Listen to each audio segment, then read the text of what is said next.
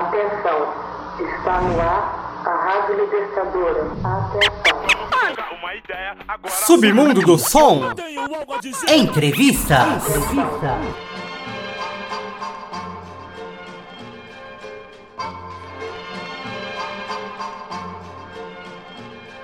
Salve, salve! Começando aqui mais um Submundo do Som Entrevistas. E dessa vez fomos até Sumaré para trocar uma ideia com o lendário Face da Morte, um dos grupos mais contundentes do rap nacional em atividade desde 1995 e responsável por clássicos como Bomba H, Mudar o Mundo, Mundo Livre, Feito no Brasil e dentre outros. Eu e meu parceiro Mário Ribeiro, a Cassilock, fomos na casa do DJ Rodrigo, local onde o grupo ensaiava para o seu grande retorno que aconteceria naquela noite, 28 de julho de 2018. Acompanhamos o ensaio do grupo, que preparava clássicos para o repertório da noite, e depois trocamos uma ideia com o Mano Ed, um dos fundadores do grupo Face da Morte. Nesse bate-papo, Ed falou sobre a origem do grupo, a pausa, o retorno, falamos sobre política, falamos sobre o Brasil, falamos sobre o cenário do rap, falamos sobre histórias do Face da Morte, curiosidades sobre o grupo e projeções para o futuro. Então você quer saber como o Face da Morte vem para o ano que vem? Se liga aí e acompanha esse bate-papo. Confere aí! Bem-vindo ao mundo de Face da Morte. Bom, Ed, aqui é duas perguntas, né, cara, em uma só. Por que, que o Face da Morte parou e por que, que voltou? Ah. Na verdade, o Face da Morte não parou, ele deu uma pausa. Certo. Né? Nunca foi declarado oficialmente o Face da Morte parou. O Aliado G, ele fundou uma empresa de produção de eventos, que é a Sonata Produções. E a gente enganjou nisso. E meio que focamos nisso como atividade principal naquele momento. É, a gente precisava sobreviver de alguma maneira para além da música, porque Face da Morte é um grupo por escolher esse caminho de ser um grupo politizado, de escolher um caminho de ser um grupo que leva uma mensagem que não é tanto de festa, mas é uma ideia consciente, automaticamente você restringe muito né, a quem vai ouvir suas músicas, né, aonde você vai chegar. Então, assim, Faz da Morte, quando a essência dele, você não vai esperar de ver o Faz da Morte numa Globo, no SBT, né? Você não vai chamar alguém para ir na sua casa e falar mal de você que é contra as suas ideias. Né? Então a gente escolheu esse caminho. Então a gente fala que é muito mais difícil, só que é muito mais honroso para nós, entendeu? Então, é, basicamente foi isso. Então a gente começou a trampar com a produção de eventos. A música foi ficando, não, não nunca foi é, secundária, mas de uma maneira paralela né, onde a gente deu uma pausa. Somado a isso veio a pirataria, que é uma das principais fontes de renda nossa sempre foi a venda de discos. A gente sempre foi um grupo que vendia muito disco. E aí veio a pirataria, aí depois veio os downloads da vida, e aí acabou com o comércio fonográfico, né? Zerou isso aí. Então assim, para sobreviver só de show era complicado. Então a gente optou por buscar outros meios. Mas o Faz da Morte nunca parou, ele só deu uma pausa. Voltou, por quê? O aliado G entende que ele já deu a contribuição dele para com o hip hop no Brasil. É, foram 16 anos de dedicação, mais de 7 discos né, gravados, fora os discos coletâneas, tiveram música do Faz da Morte, que aí são incontáveis, né, muita coletânea. Só da 105, se não me engano, são 11 ou 12 volumes. Né? E, então ele entende que ele já deu a contribuição dele. Pode crer. E eu cheguei nele e falei, aliado, eu acho que o Faz da Morte tem muita lenha para queimar ainda, tem muito ainda com a cultura brasileira, com o hip hop do, do Brasil. E eu acho que a gente pode sim retomar e refazer um projeto novo, se recolocar com a mesma essência, a mesma ideologia, só que de uma forma mais moderna, uma roupagem nova. Nesse primeiro momento, o que a gente vai fazer? Vai fazer alguns shows com a biografia né, que a gente tem. Que é o mais através do saudosismo da galera, que é, por exemplo, o show de hoje, o show da semana que vem. Enfim. No futuro agora, pro, pro ano que vem, eu pretendo já ter produto novo, fazer disco, fazer música, fazer clipe. Aí já seria para um segundo momento. Entendeu? Mas eu faço da morte tá assim, retomando e retomando para voltar a atividade a todo vapor mesmo. Da hora, porque né, é um grupo que precisa, né, ter no atual cenário do rap um grupo contundente assim. Eu acho que não só, não só o rap, o Brasil Ah, precisa, é. nesse momento tão difícil que a gente está atravessando, político, né? O Brasil precisa de coisas que é, são positivas, que acrescentem. Porque o Faz da Morte tem um papel não só de causar entretenimento, ele tem um papel de provocar o debate, ele tem um papel de levar a discussão para a molecada, ele tem um papel de despertar na molecada aquela revolta e indignação. Por que de tudo isso? Né? Por que, que eu pago aluguel? Por que, que eu existo sem terra? Né? Que porra que é essa? Por que, que um cara nasce nos jardins, outro nasce nas periferias e não é a mesma coisa? Por que, que existe a desigualdade de oportunidades? Então, é, é- essa é a função praticamente que a gente dá como prioridade, que é provocar o debate, que é elevar o discurso, entendeu? Então, a gente entende que o hip hop tem esse trabalho. Todos os elementos do hip hop e o rap tem que ter essa função social, tem que ter esse engajamento. E você está acompanhando aí a cena atual do rap, essa modernização, a chegada do trap, uns timbres novos, umas ideias novas, que era diferente, né, da época auge do, do Face da Morte, né? Finalzinho dos anos 90, começo dos anos 2000. Acompanho. Eu acompanho, não, não assim, eu não sou um seguidor assíduo, né? Mas eu acompanho na medida do possível, porque assim, a gente tem uma vida muito atarefada, né? Certo. É, eu, também, ah, eu também tenho outro empreendimento, eu e o, e o aliado G, né? Que é o meu irmão de sangue, né? É, a gente tem um outro empreendimento na cidade onde a gente mora hoje, que é Santa Fé do Sul. Mas eu ouço, eu escuto algumas tendências. O Robinho que tá aqui, que é um rapaz que vai fazer uma parceria comigo aí, no futuro tem, a gente tem um projeto paralelo que no futuro também vamos estar lançando. Ele é um menino que ele meio que vai me sintonizando de muita coisa. Pode É, ele fala, de hoje tá assim, assim, hoje a tendência é essa, tem a trap, tem assim, assim, as tendências, e aí a gente vai se sintonizando. Você deve estar pensando agora, mas a fase da morte vai cantar em trap? Talvez. Mas as ideias, sempre a mesma. Claro. Com a mesma essência. Entendeu? Então, basicamente, eu acho que você precisa entender. Quando o Face da Morte chegou, do cenário do rap brasileiro, algum outro, algum outro estilo de rap estava também descendo. Sim. Para outro ele subir. É assim como hoje existe o outro. Então a gente tem que entender e acompanhar. Se a gente for querer pagar de, ah, nós somos gangster e nós temos que manter a originalidade e tal, você pode até manter. Só que você não vai acompanhar. Você não vai conseguir conquistar um novo público. Você não vai entrar na juventude. Você não vai entrar na molecada de 15, 14, 16 anos que hoje escuta um outro segmento. É rap, é rap. Mas são segmentos dentro do rap. Então a gente precisa entender que a modernidade, você querendo ou não, ela sempre vai Tem que existir. acompanhar. Sempre vai vir. Pode crer como o RZO fez no disco novo dele. né? Tem exemplo. roupagens mais modernas, É, assim. Mas não perdeu o foco do que era o RZO já. Por exemplo, achei legal também. Né? fizeram um trabalho legal. Mas assim, eu acho que esse é o caminho. Você sempre está buscando é, acompanhar. né? A gente sempre teve muito disso. Se você pegar os discos do Faz da Morte, você vai ver que tem uma mistura de vários Sim, estilos musicais sim, e coisas que pô, a gente fez lá atrás, outros grupos estão fazendo agora. né? Eu tava até conversando com o Rodrigo, que é o DJ meu aí. Ele tava falando, porra, velho, o Aliado G era visionário, porque o, alguns, nos três primeiros discos, né, o Aliado G ele fazia a produção sozinho. Depois do quarto disco eu comecei a compor e ajudar nas produções, né? Porque eu era molecão também, né? Eu comecei com 14 anos, né? O quarto disco é o Manifesto? Manifesto. Manifesto. E aí no, no, no quarto disco o Manifesto, depois a gente fez o Faz da Morte ao vivo, né? E no disco feito no Brasil é o disco que eu estreiei com músicas compostas somente por mim, né? Tipo, feito no Brasil mesmo. É uma faixa título do disco que eu tive a, a responsabilidade de fazer a faixa título do disco Faz da Morte, que, porra, você pega a discografia anterior, é uma puta responsa, né? São Sim. discos de, que tiveram aí, emplacaram músicas no cenário brasileiro do rap, né? Crime de Raciocínio, Quadrilha de Morte, Meu Espelho Lanceiro, todos esses discos foram discos que tiveram várias Então, faixas. um disco que formou, né, assim, culturalmente muito jovem ali de periferia. Não só de periferia, né, mas que curte um rap, que fez parte, né, junto com outros grupos ali, da, do senso crítico do cara, né. Hoje um cara, assim, na casa dos 30, 35 anos, ele cresceu ouvindo, não te chamando de velha. Claro, não, é isso mesmo, você tá correto. É, a, gente, a gente pegou ali, é, nossas músicas começaram a explodir finalzinho da década de 90, né? Entrando nos anos 2000 até 2005, 2006, a gente fazia muito show, fazia muito trabalho. Então, assim, essa galera automaticamente já tá nos 30 mesmo. É normal, né? É, todos nós. Então a gente já tá na casa dos 30, chegando nos 40 aqui.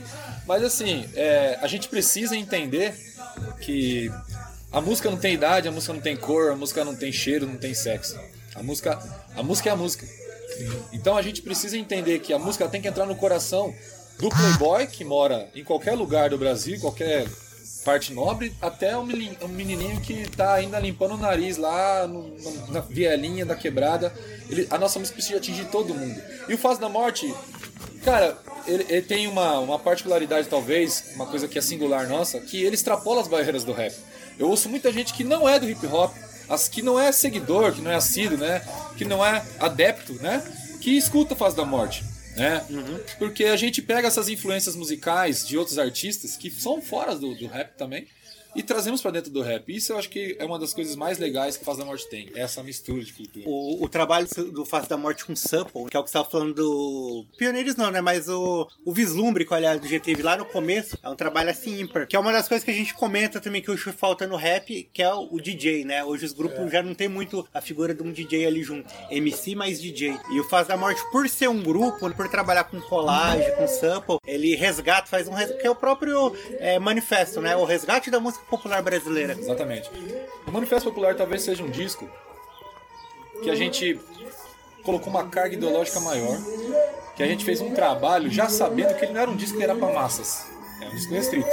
Se você ouvir o Manifesto Popular, a gente fala sobre a ditadura, a gente tem um calendário brasileiro de revolta, manifestações que ocorreram ao longo da história do Brasil. Então, quando a gente fez esse disco, a gente optou simplesmente por fazer esse papel, por cumprir esse papel de provocar o debate. Entendeu? De levar pra molecada uma informação que eles não têm dentro das escolas, que não tem dentro das faculdades. Entendeu? Então essa era a ideia. Quando nós fizemos esse disco, a gente entendia que naquele momento a gente poderia fazer aquilo. Entendeu? E tanto que a gente fez esse disco em 2000, se eu não me engano, ano 2000. É, eu não sei, agora recentemente, não tão recentemente, acho que uns três anos atrás, o Mano Brown fez uma música falando do Marighella. Sim. Há um tempo atrás a gente já fez isso. A gente falou não só do Marighella, mas falamos de toda a época do, do- do- do- da ditadura militar no Brasil, do das cinco aqui.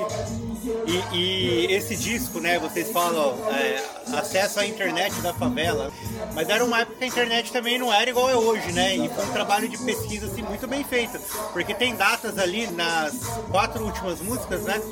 Janeiro, fevereiro, março, é o calendário que remete a datas lá atrás. Como foi a pesquisa disso daí? Eu e o aliado, a gente fez um retiro, mas meio que ficamos internados dentro de um. A gente pegou e foi para uma pousada aqui no interior de São Paulo, levamos uma carreta de livros né, e fizemos sim uma pesquisa muito aprofundada mesmo. Ali a gente foi tendo ideia de cada música. E aí a gente. Era tanta informação, tanta informação que a gente precisou fazer um calendário, porque não caberia numa música só. Então a gente fez um calendário, uma música para cada trimestre, para relatar os fatos que a gente entendia que era importante entrar ali. É como se fosse a nossa aquela assembleia que os apóstolos fizeram para decidir quais os livros entraram na Bíblia. A gente fez a nossa assembleia para saber quais os fatos entrariam no disco Manifesto Popular Brasileiro. É, ele é um disco mais conceitual, assim, né? Se for ver comparado com Exatamente. os outros, assim, né? Exatamente. E o Viola, cara? O Viola se desligou do grupo há um bom tempo já, antes dessa pausa que a gente deu. É, o Viola tinha trabalhos paralelos e ele sempre foi DJ de baile também. Ele sempre trabalhou com outras vertentes. E quando ele começou a trabalhar com funk, é, a gente conversou com ele e entendia que naquele momento talvez o Face da Morte não seria o melhor caminho para ele trilhar. Né? E foi de comum acordo, sempre foi de boa, a relação continuou de boa, né? E aí ele acabou que rompeu com a gente, a gente colocou o Rodrigo para estar continuando com a gente e foi isso. Então, assim, é uma relação de boa, tranquilo. E a gente deseja toda a sorte do mundo para ele e qualquer trabalho que ele for fazer. Aí depois do manifesto, né, veio feito no Brasil, que foi um disco duplo, né? Correto. É, ele é de 2002. O Feito no Brasil foi feito em 2004, se não me engano. 2004, é, 2002 foi feito ao vivo, né? Isso, pode Ao crer. vivo, e depois veio feito no Brasil, E ele é um disco duplo, né? disco duplo. É, e teve bastante música, bastante participação, inclusive do Inquérito. Os Próprio inquérito, é, ali a gente começava a regar essa, a lapidar essa joia que é o inquérito, que hoje se tornou esse monstro no rap brasileiro. Né? O Renan Sem palavra, o né? talento do cara. E o, que- o que eu acho mais interessante é que o Renan rompeu a barreira do rap, né? Ele é escritor, poeta, professor universitário, que eu acho do caralho. Que o rap precisa disso também. né? Muita gente não E entende. mesmo na música, né? Os, os feats mesmo do, do álbum dele fogem totalmente do que é o, o rap game, digamos, hoje em dia. Também. Ele é um cara espetacular. E a gente tem muito orgulho de falar que ele é um cara que saiu de dentro do selo do Face da Morte. A gente tem muito orgulho de falar que a gente fez os primeiros discos do Inquérito, porque muito nos orgulha ver o conteúdo, a história dele, que- o caminho que ele está trilhando e o caminho que ele está seguindo. É muito importante. Os saraus que ele faz, com as poesias que ele leva. Meu, eu vejo ele falar com um moleque de 5, 6 anos, é muito legal. Isso é.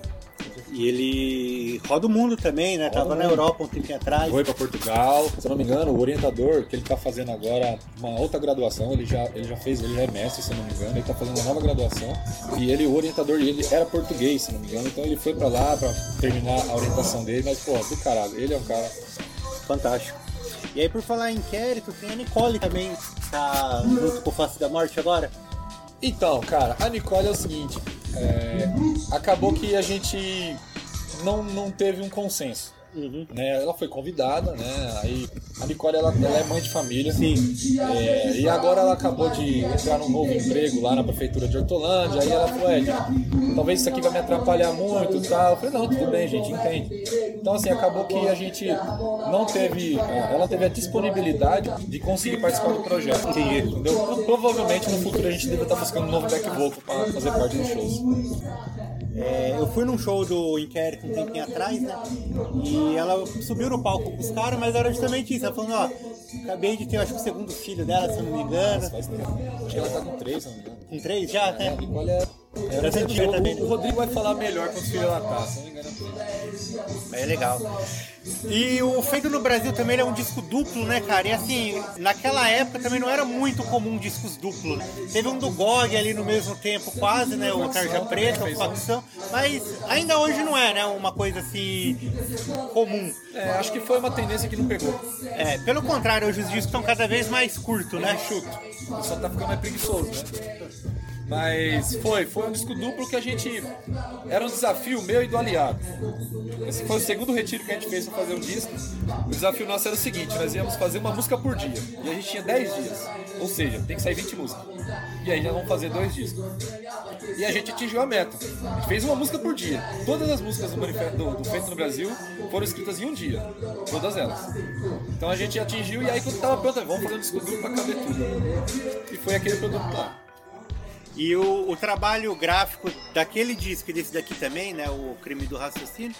Quem que fez esses desenhos? Você lembra como foi feita Claro, a lembro, concepção sim. Claro. artística deles? Esse disco foi feito por um amigo nosso que é aqui de Hortolândia, o nome dele é Éder.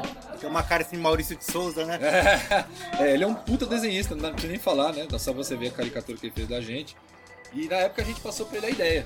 Falou assim, Éder, nós queremos que você faça tal ideia. Ele foi e nos fez esse disco que ficou perfeito, né? Muito bom. Ficou ótimo. Tanto a contracapa também. É, é. Agora, o Feito no Brasil é mais curioso a história, mais engraçada ainda, que ela é uma história hilária. Um fã entrou em contato com a gente.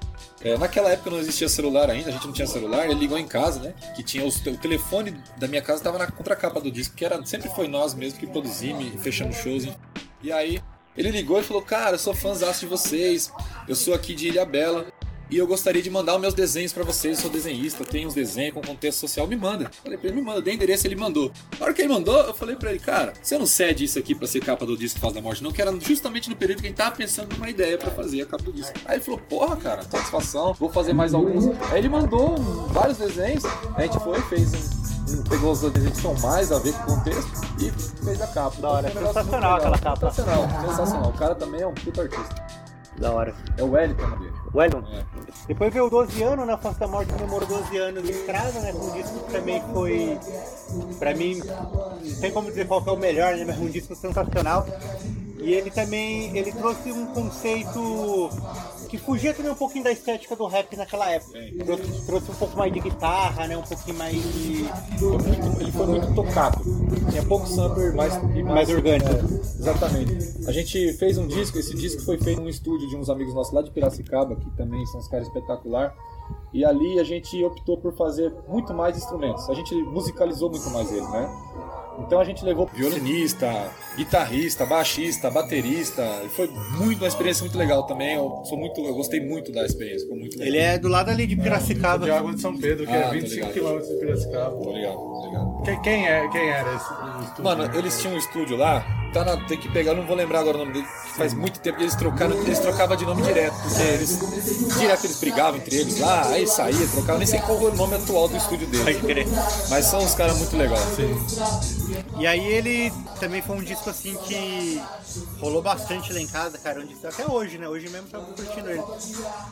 Tem a música Libertadores, né? Que vai estar no repertório de hoje, né? Que a gente viu ali. E ela tem uma guitarra, né? Bem presente, bem forte. E naquela é, periferia é foda, né? Também tem uma guitarra que se destaca ali, né? Mas assim, o grupo procurou, quis assim. é, não vou dizer que é uma tendência de se modernizar, porque não tinha tanto ali, né? Tinha uma linhagem assim, mais pop do rap, que até usava, mas assim, a linha do Face da Morte, dos grupos daquela época, não pegava tanto instrumento orgânico, né? Pra construir.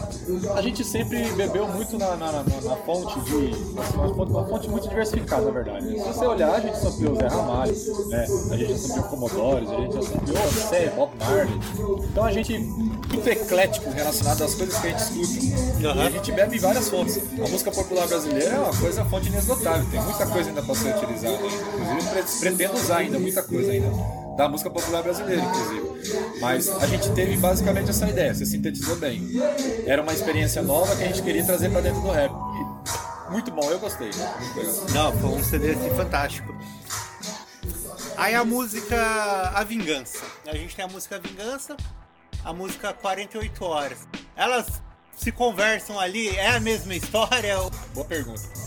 A música Vingança, ela é uma junção de, de alguns fatos que aconteceram de pessoas que a gente conhece e conviveram com a gente. Então a gente juntou algumas histórias e fez uma só. né? Inclusive, a parte de ser abandonado pelo pai, eh, essa parte eu posso citar que era o Viola, que ele foi um cara que foi abandonado pelo pai. A mãe dele que criou. Os demais não posso citar, mas foram histórias de pessoas que conviveram com a gente. A música 48 Horas, ela sim, tem uma continuação, tem um contexto ligado à música Vingança, sim. Ela tem sim a continuidade de como se desenrolou a história do cara que cresceu e depois de ter pendurado as armas, que na verdade não pendurou. Né?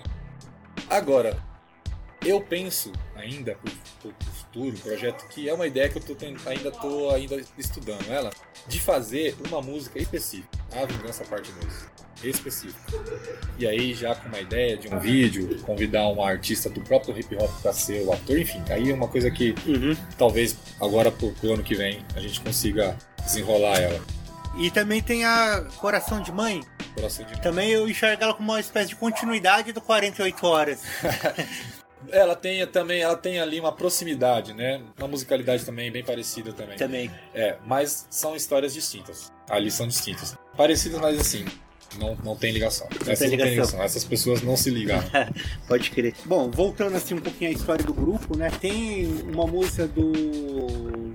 Eu não me recordo agora nem o nome da música, nem o CD que ela tá, mas é aquela que o, que o aliado, né? Ele canta a, a chegada de vocês, né? Da família de vocês pro interior. Ele resumiu como que constitui a nossa família.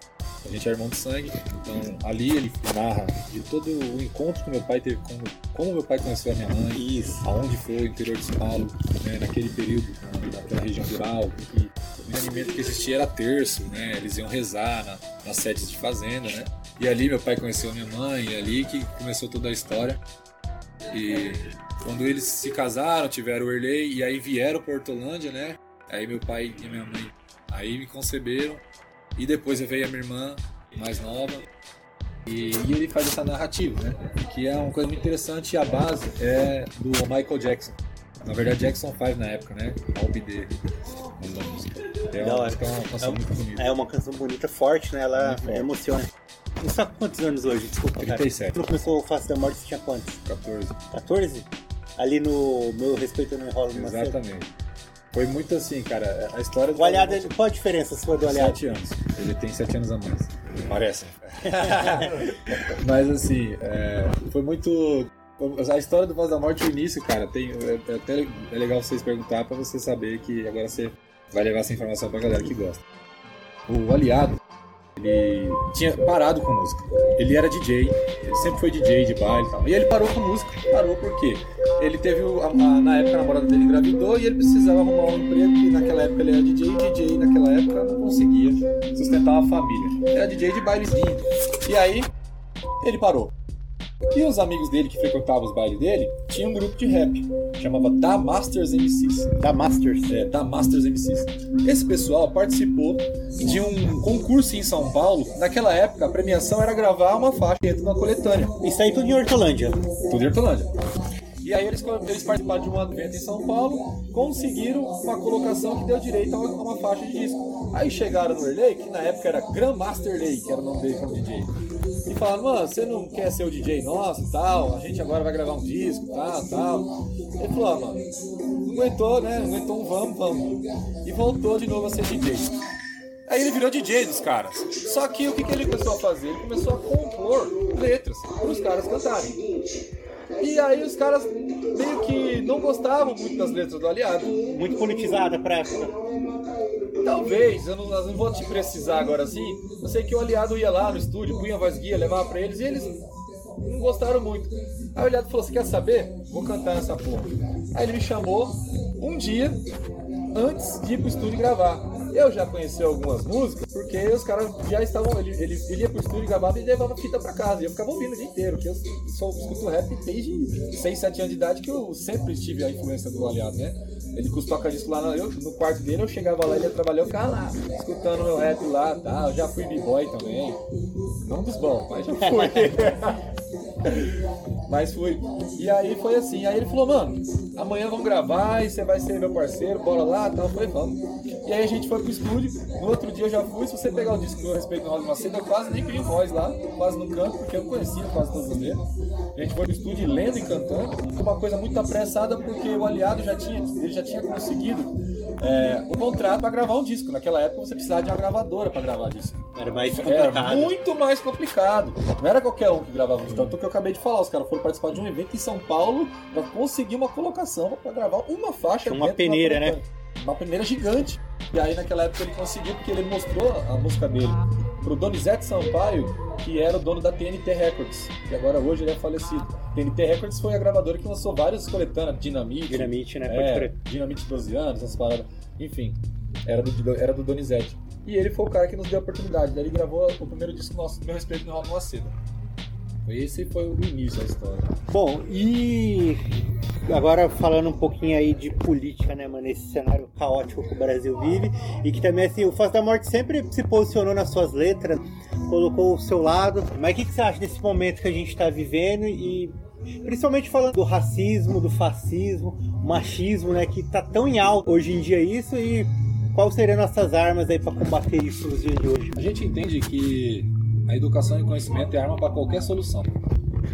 É necessário que você precise colocar na cabeça das pessoas que não é armando as pessoas, não é legalizando armas, não é, não é assim que você vai resolver o problema da violência do país, não, você vai resolver o problema de toda essa, essa questão que você levantou. Você precisa evitar que nada, você precisa criar mecanismos para que essas pessoas tenham acesso é, à cultura, à educação de uma maneira em que eles têm uma outra visão. Você falou do racismo e fascismo, muita gente até pratica sem saber o que é, é o racismo e fascismo. Muita gente pede alguns candidatos aí que estão se colocando como salvador da pátria, né, o messias da, da, do momento. E não são. Na verdade, são pessoas ignorantes e que e dizem ser honestas, porque o povo está muito saturado nessa questão de política. E aí eles pensam que a solução é colocar alguém honesto. Você precisa ter alguém que tenha um projeto de país, de desenvolvimento nacional. É isso que a gente precisa. Não precisa de colocar um cara lá que, ah, vamos armar todo mundo, né? Vamos proibir qualquer coisa, censurar e, e colocar uma, uma espécie de uma ditadura embutida. Não, você não vai resolver. Você não vai resolver. Então tem muitas questões que precisam ser discutidas muito mais a fundo, como a questão do aborto, a questão da liberação da maconha. Tudo isso a gente precisa entender. Ah, o cara fala, ah, eu não sou a favor do aborto. Só que se você for olhar, tem mais de 6 milhões de mulheres no Brasil que, o, não, que os filhos delas não têm pai para registrar.